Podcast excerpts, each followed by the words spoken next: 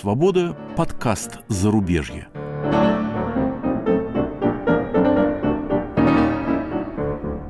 У микрофона Иван Толстой и Игорь Померанцев.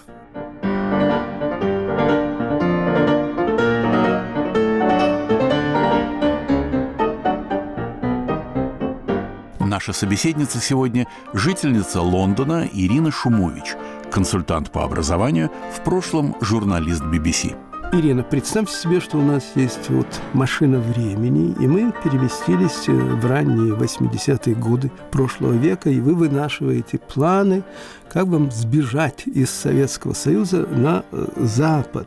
Вы как-то представляли себе этот самый Запад, и когда вы оказались на Западе, он оправдал ваши ожидания? Он совпал с вашим образом? Значит, мое впечатление о Западе. Я училась в английской школе. И к нам в школу часто приезжали иностранцы. Они всегда были красиво одеты и вкусно пахнущие. Мы им пели освободительные песни, там, Пола Робсона «Вышел overcome», они дарили нам то, о чем мечтали все советские дети. Жевательную резинку и шариковые ручки. А потом учителя у нас отбирали все это как унизительные западные подачки. И мы ненавидели учителей и представляли себе Запад как землю личной свободы и всего прекрасного и ароматного. Ну и собирали, конечно, информацию о Западе по крупицам, западная музыка, одежда, литература. Все это было гораздо интереснее советского. Потом стали попадаться журналы, мы видели какие-то картинки своих ровесников на Западе в расклешенных джинсах, с ромашками в длинных волосах – лежавших на траве в Вудстоке, пока мы, советские студенты, собирали гнилую картошку в колхозе. Конечно, хотелось той жизни. Как-то мне приятель, американский студент в Ленинградском университете, показал фотографию своего дома в Миннеаполис, Миннесота. И это было гранитное здание, вроде нашего дома книги, бывшего дома Зингера в Ленинграде. У него даже перед домом полисадник с тюльпанами. И, конечно, я свою жизнь на Западе по всем этим собранным крупицам представляла именно так. Но наш вход в Англию был очень трудным. Я недавно прочитала книгу британского писателя Абдуль Разаха Гурнаха. Он получил Нобелевскую премию по литературе 21 или 22 года.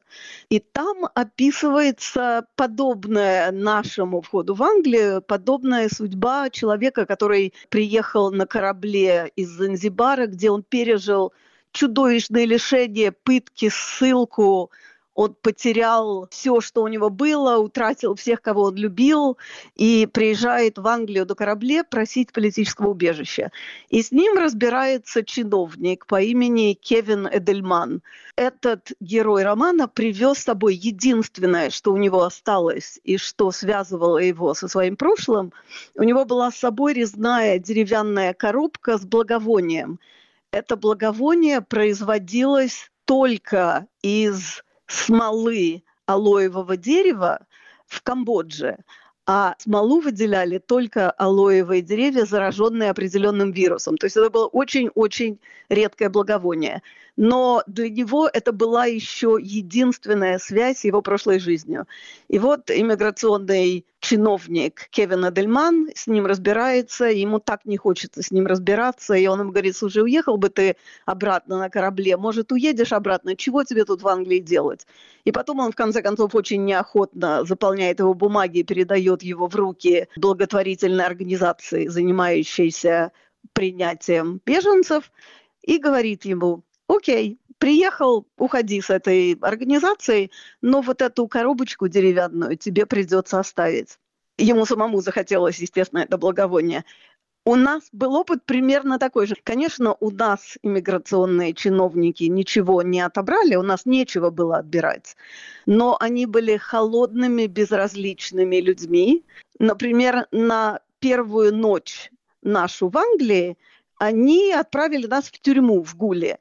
Не потому, что мы были заключенными. Они нам сказали, вы не заключенные. Это было просто самое плохое решение избавиться от нас и отдохнуть и обеспечить нашу безопасность одновременно. Но это было такое жестокое решение, потому что, конечно, мы после чудовищных сложностей переезда, физических, эмоциональных, Потом мы были советскими людьми, которые не верили властям. И то, что они нам сказали, вы не заключенные, совершенно не означало, что мы поверили, что мы не заключенные. В тюрьме нас развели в разные отделения. У них в тюрьме мужское и женское отделение раздельные. И, конечно, я всю ночь рыдала и думала, что они нас развели для того, чтобы его там отдать, например, обратно советским властям, а меня вообще так и оставить в этой тюрьме. И в какой-то момент мне было 25 лет, я была абсолютным ребенком, и я рыдала всю ночь, при том же я четыре предыдущих ночи тоже не спала. И в какой-то момент посреди ночи зашла служительница этой тюрьмы, ко мне, наверное, пожалела меня и хотела меня как-то успокоить. Она меня так по руке погладила и говорит, не плачь, детка, завтра тебя поместят в открытую тюрьму. И я ее спрашиваю, а что такое открытая тюрьма? Она говорит, ну, у тебя будут контакты с другими девушками. Это меня, конечно, совершенно не утешило. Так что это было очень-очень трудно. Потом были там разные уже немножко лучшие условия. И 4-5 дней, пока рассматривалась наша просьба о политическом убежище, уже немножко улучшились наши обстоятельства а потом они нас посадили на поезд из Манчестера в Лондон, не дав нам никакой помощи. Мы сами даже купили билеты. У нас было с собой 500 фунтов, и они об этом знали. И мы приехали в Лондон в 3 часа ночи. Лондон тогда был совершенно не такой, как Лондон сегодня. Это был серый, мрачный город. И мы приехали в 3 часа ночи, вышли на Юстон-Роуд, серое, все черное, ужасно казавшееся зловещим. Желтые огни мрачно освещали дорогу, и мы в этом городе не знали ни души. Вы не рассказали о приключении, собственно, о плане и об осуществлении побега. Прошу вас, я и Игорь, мы все внимание. Ну, как пришла идея отъезда? Сколько себя помню, всегда думала уехать. У меня были разные планы. Например, туристическая поездка в Финляндию и убежать в американское посольство, попросить одного из своих знакомых американских студентов в Ленинградском университете о фиктивном браке, а потом я познакомилась с Олегом, он учился в Макаровском училище регулярно на советском корабле бывал на Западе. Он был совсем не похож на всех моих других друзей, у него были короткие волосы, он ходил в форме, а мы всегда предполагали, что форма как бы эквивалентна повиновению режиму, но потом оказалось, что у нас много общих интересов, и наша влюбленность была основана на общем желании личной свободы. И вот я его как-то спросила, ты придумал, как нам убежать на твоем корабле? И оказалось, что он придумал. И он сказал, слушай, абсолютно легко, я устроюсь на корабль, который плавает 4 дня из э, Ленинграда куда-то на запад, ты спрячешься под кроватью в моей каюте, и мы приедем и убежим с корабля. Потом, когда как бы возникла общая идея, мы, естественно, стали разрабатывать детали. Во-первых, мы поженились, потому что не поженившись, я не смогла бы попасть на корабль. Только жены людей, которые работали в Ленинградском порту, у нас же порты в Советском Союзе были форпостом советского государства, и они были границей и попасть в порт было невозможно, не будучи в каких-то родственных отношениях с кем-то.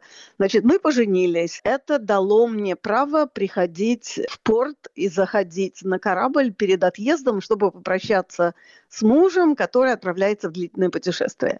Значит, несколько раз я ходила на этот корабль, и мы внимательно изучали процедуру прохода. Когда мы приехали на корабль, я сдала свой паспорт матросу на вахте. Он записал мою фамилию в журнал. Потом я пошла в каюту, Олег пошел на вахту, то да сё, и потом уже дело было близко к отплытию корабля, когда, по идее, всем родственникам надо было с корабля уйти. И что он сделал? Поскольку он был помощником капитана, он пошел, отправил вахтенного матроса там что-то сделать, забрал мой паспорт, выписал меня из журнала, и поскольку была такая суматоха с отходом корабля, никто не заметил, что я осталась в его каюте.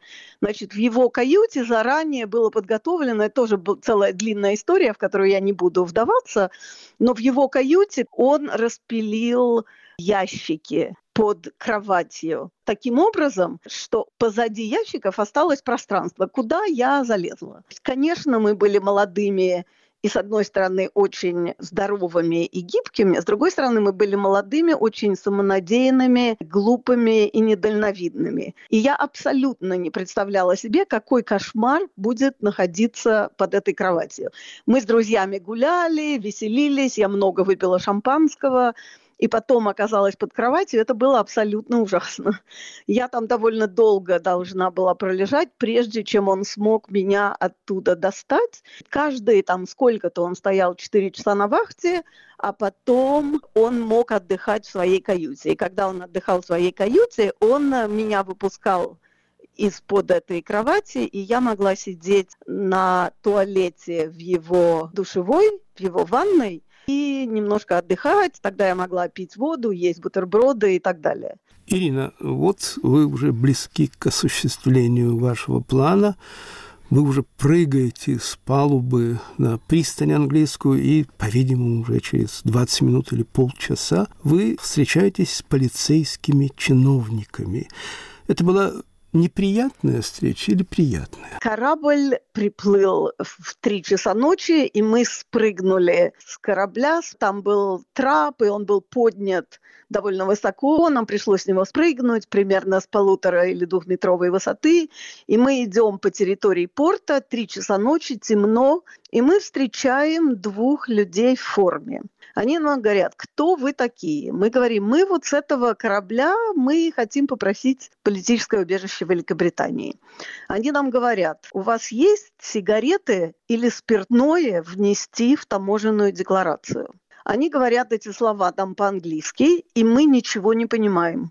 Мы думаем, может, они не поняли, что мы им сказали – мы говорим, мы вот с этого корабля хотим попросить политическое убежище в Великобритании.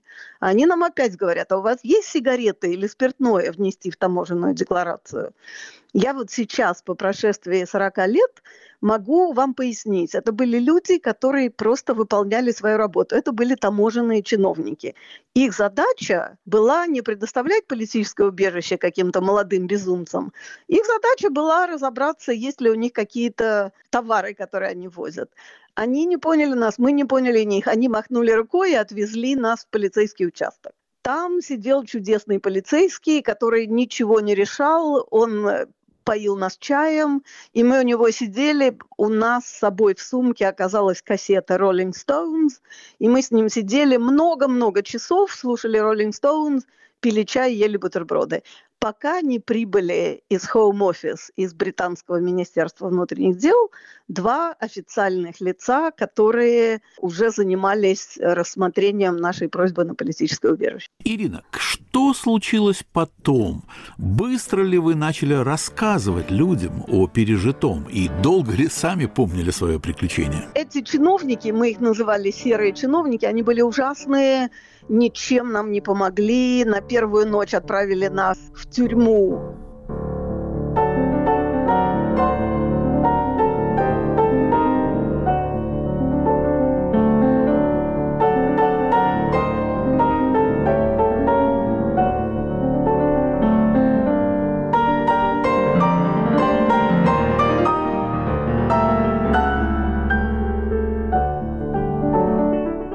Говорит Радио Свобода. Круглосуточный прямой радиоэфир и аудиотека лучших программ и подкастов «Свободы» на YouTube-канале «Радио Свобода Лайв». Радио Свобода на экране твоего монитора, в твоем мобильном и в твоих наушниках. YouTube-канал «Радио Свобода Live». Твой YouTube обретает знакомый голос.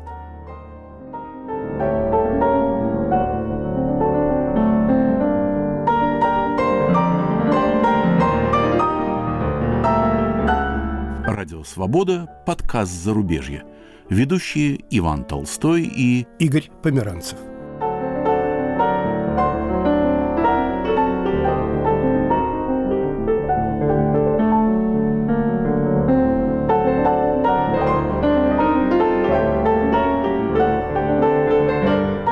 Мы беседуем с жительницей Лондона Ириной Шумович, консультантом по образованию, а в прошлом журналистом BBC. Я вас слушаю, у меня такое чувство, что мы смотрим сериал. Причем у нас огромное преимущество.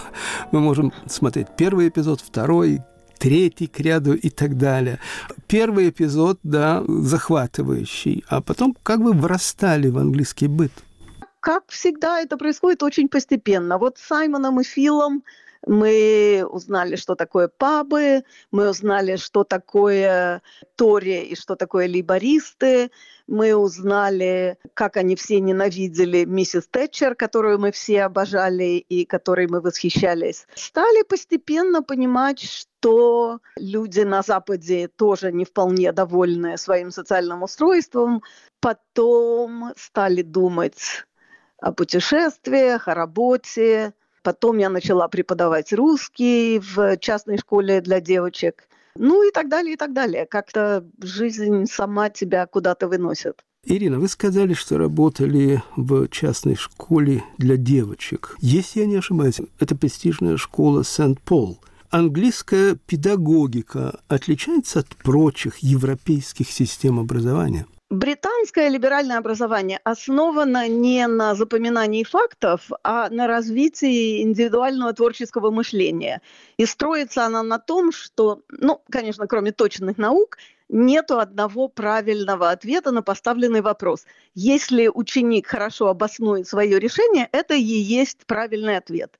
Ну, приведу вам, может быть, пару примеров. Вот, например, моя дочка изучала в школе венецианского купца Шекспира, и они дошли до места, вы, конечно, помните эту знаменитую сцену, где во дворце Дюка Шайлок требует фунт плоти Антония. Тут следует пояснить, значит, Шайлок, еврей, ростовщик, он одолжил деньги купцу Антонию. Антоний антисемит, давно ненавидит Шайлока и много раз его унижал. Шайлок в ответ, конечно, ненавидит Антония, и поэтому дает ему деньги. Антонии в отчаянной ситуации, ему они очень нужны, дает ему деньги не под залог процентов, а под залог фунта плоти Антония. Антоний деньги вовремя не выплачивает, и Шайлок требует э, фунта плоти. Сцена разбирательства конфликта происходит во дворце Дюка. Тут вмешиваются силы благоволящие Антонию. Он спасен, и Шайлок с позором изгнан. Домашнее задание следующее. Представьте себя репортером того времени, присутствовавшим на этой сцене во дворце Дюка. Изучите внимательно эту сцену и напишите о ней два репортажа. Один в еврейскую, другой в христианскую газету. Я эту историю однажды рассказала одному из своих клиентов и сказала ему, чему учит, по-вашему, британское образование по этому примеру. И он мне сказал, лицемерию. Ну, на самом деле, это, конечно, учит не лицемерию, это учит тому, что существует много точек зрения на одно и то же событие. Это учит критическому осмысливанию действительности и креативности. Ну, или вот, например, еще один пример. Мой сын изучал в школе российскую революцию, и, в частности, личность царя Николая II. Им дали несколько высказываний современников о Николае II, и домашнее задание было описать характер последнего российского царя на основании воспоминаний современников. Я не помню все высказывания, которые там приводились, но одно из них было он не только страной, он даже деревенской почтой не сможет управлять. А второе было он всегда прислушивается к мнению последнего оратора и соглашается с ним. Когда дети пишут домашнее задание и описывают характер Николая II, что они видят? Первое, про это, что он не только страной, а даже почтой не мог управлять, это эмоциональный выпад. Второе – это историческая достоверность. И как представляется себе характер человека, который прислушивается и соглашается с мнением последнего оратора? Ну, что можно о нем сказать? Ленивый, пассивный, не интересуется тем, чтобы узнать все существующие мнения и принять наилучшее решение, хочет поскорее закончить совещание и уйти домой. Ну, то есть плохой лидер. И в таком домашнем задании нет одного правильного ответа. Каждый ученик – воспринимает это по-своему и описывает это по-своему.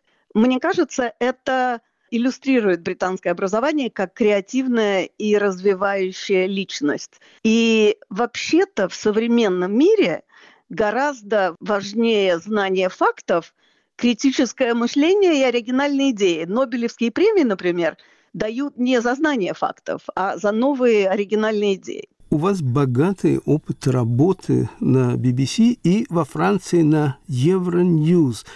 Что это за звери? BBC – это огромная корпорация, у нее есть миссия просвещения, образования и развлечения своей аудитории. У нее есть очень серьезная редакционная политика сбалансированного освещения событий, предоставление многообразных точек зрения на освещаемый вопрос. BBC – это огромная, очень профессиональная организация. Евроньюз – это очень-очень маленькая операция.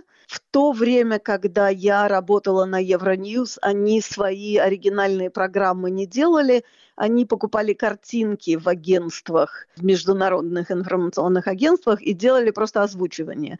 Так что гораздо меньше и гораздо менее креативно. Ирина, вы уже много лет консультируете в Англии приезжих, ну, приезжих прежде всего из России, в какую школу послать ребенка, в какой колледж, как планировать их будущее. Что это за работа? С какой публикой вы работаете? Сначала, когда я начала этим заниматься где-то в 2007-2008 году, мои клиенты были просто супер-супер богатые. Люди, которые прилетали на частных самолетах, которые навещали своих детей в школе на вертолетах или там на трех Мерседесах одновременно. Были у меня клиенты, которые тьютеров из Лондона на летнее время перевозили в Монако на частном самолете и поселяли на своей яхте очень требовательные, очень сложные, со сложной эмоциональной организацией. Довольно трудные были все люди. Все, конечно, хотели, если это мальчики, только Витон и Хэрроу их устраивать. Дети были все немножко заброшенные, и проблемы решались просто забрасыванием их деньгами. Была довольно сложная ситуация.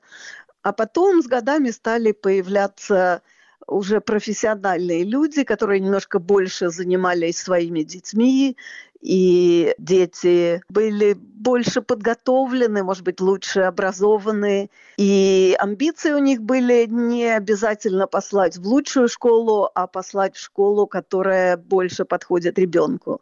И, честно говоря, я всегда думала, что посылать российских детей в западные школы, особенно в английские, вот в ту систему образования, о которой я вам рассказала, мне всегда казалось, что в конце концов это приведет к изменению и либерализации России. Потому что, в общем-то, все дети, которые приезжают учиться на Запад, это дети из привилегированных семей. И я думала, что все эти дети из российской элиты получат либеральное образование, научатся анализировать и критически осмысливать события, и благодаря им они начнут занимать политические или э, места в лидерстве бизнеса, которые занимают их родители, и Россия начнет изменяться и либерализовываться. Ну, к сожалению, пока этого не произошло. Как вам кажется, стали ли вы за это время человеком зарубежья? Или русское в душе это как клеймо навечно? Я скорее человек зарубежья. Большинство моих друзей англичане. Наверное, так случилось, потому что когда я приехала в Лондон в 1983 году, русских тут вообще было раз-два и обчелся. Вот э, люди, которые работали на русской службе BBC, может быть, человек 30, и еще, может быть, 10-20 девушек, которые вышли замуж за иностранцев. Так что русских, в общем, не было. Ну, так сложилась моя жизнь. Так что большая часть друзей англичане. Я провожу половину времени в Лондоне, половину во Франции. Я никогда не хотела есть борщ и салат оливье с русскими друзьями, мне всегда было интересно понять, чем живет эта страна и что делают местные лондонцы. Ирина, ваши дети выросли в Англии, получили английское образование, школьное, высшее. Вы чему-то научились у них? Ну, конечно, у детей я научилась всему самому лучшему. Все мои либеральные мировоззрения, они как бы завершили и обострили. Моя дочь, например, страстная феминистка – и очень-очень заботится об окружающей среде. А мой сын очень страстно выступает против расизма. И, конечно, у меня были множество всяких предрассудков. Феминистки – это женщины с волосатыми ногами, которые не бреют подмышки. И сутков, как я говорила раньше, как мне кажется, родившись в Советском Союзе, я ассоциировала свои советские предрассудки со здешней жизнью. Это не вполне совпадающие понятия. Так что дети научили меня очень многому. Ну, уже не говоря, конечно, о музыке. Например, рэп и дрил, который я узнала от своего сына, я бы никогда не слушала, я бы никогда не знала, кто такой Стомзи. Я бы никогда не знала очень многого. Я бы никогда не знала, например, интересной африканской литературы, которую моя дочка мне приносит. Так что да, благодаря им все-таки новое поколение. Можно относиться, я не знаю, можно относиться к новому поколению, либо они ничего не понимают, и у них нет никакого опыта, либо думать, что они будут жить этой жизнью, и они хотят преобразовать мир – таким образом, чтобы он подходил для них. И я придерживаюсь последней точки зрения, и поэтому я к ним прислушиваюсь и очень рада, что они меня многому учат. Ирина, большое спасибо и счастливых плаваний. Спасибо. Thank you so much, Ирина. Merci bien. Нашей собеседницей была Ирина Шумович, консультант по образованию, в прошлом журналист BBC.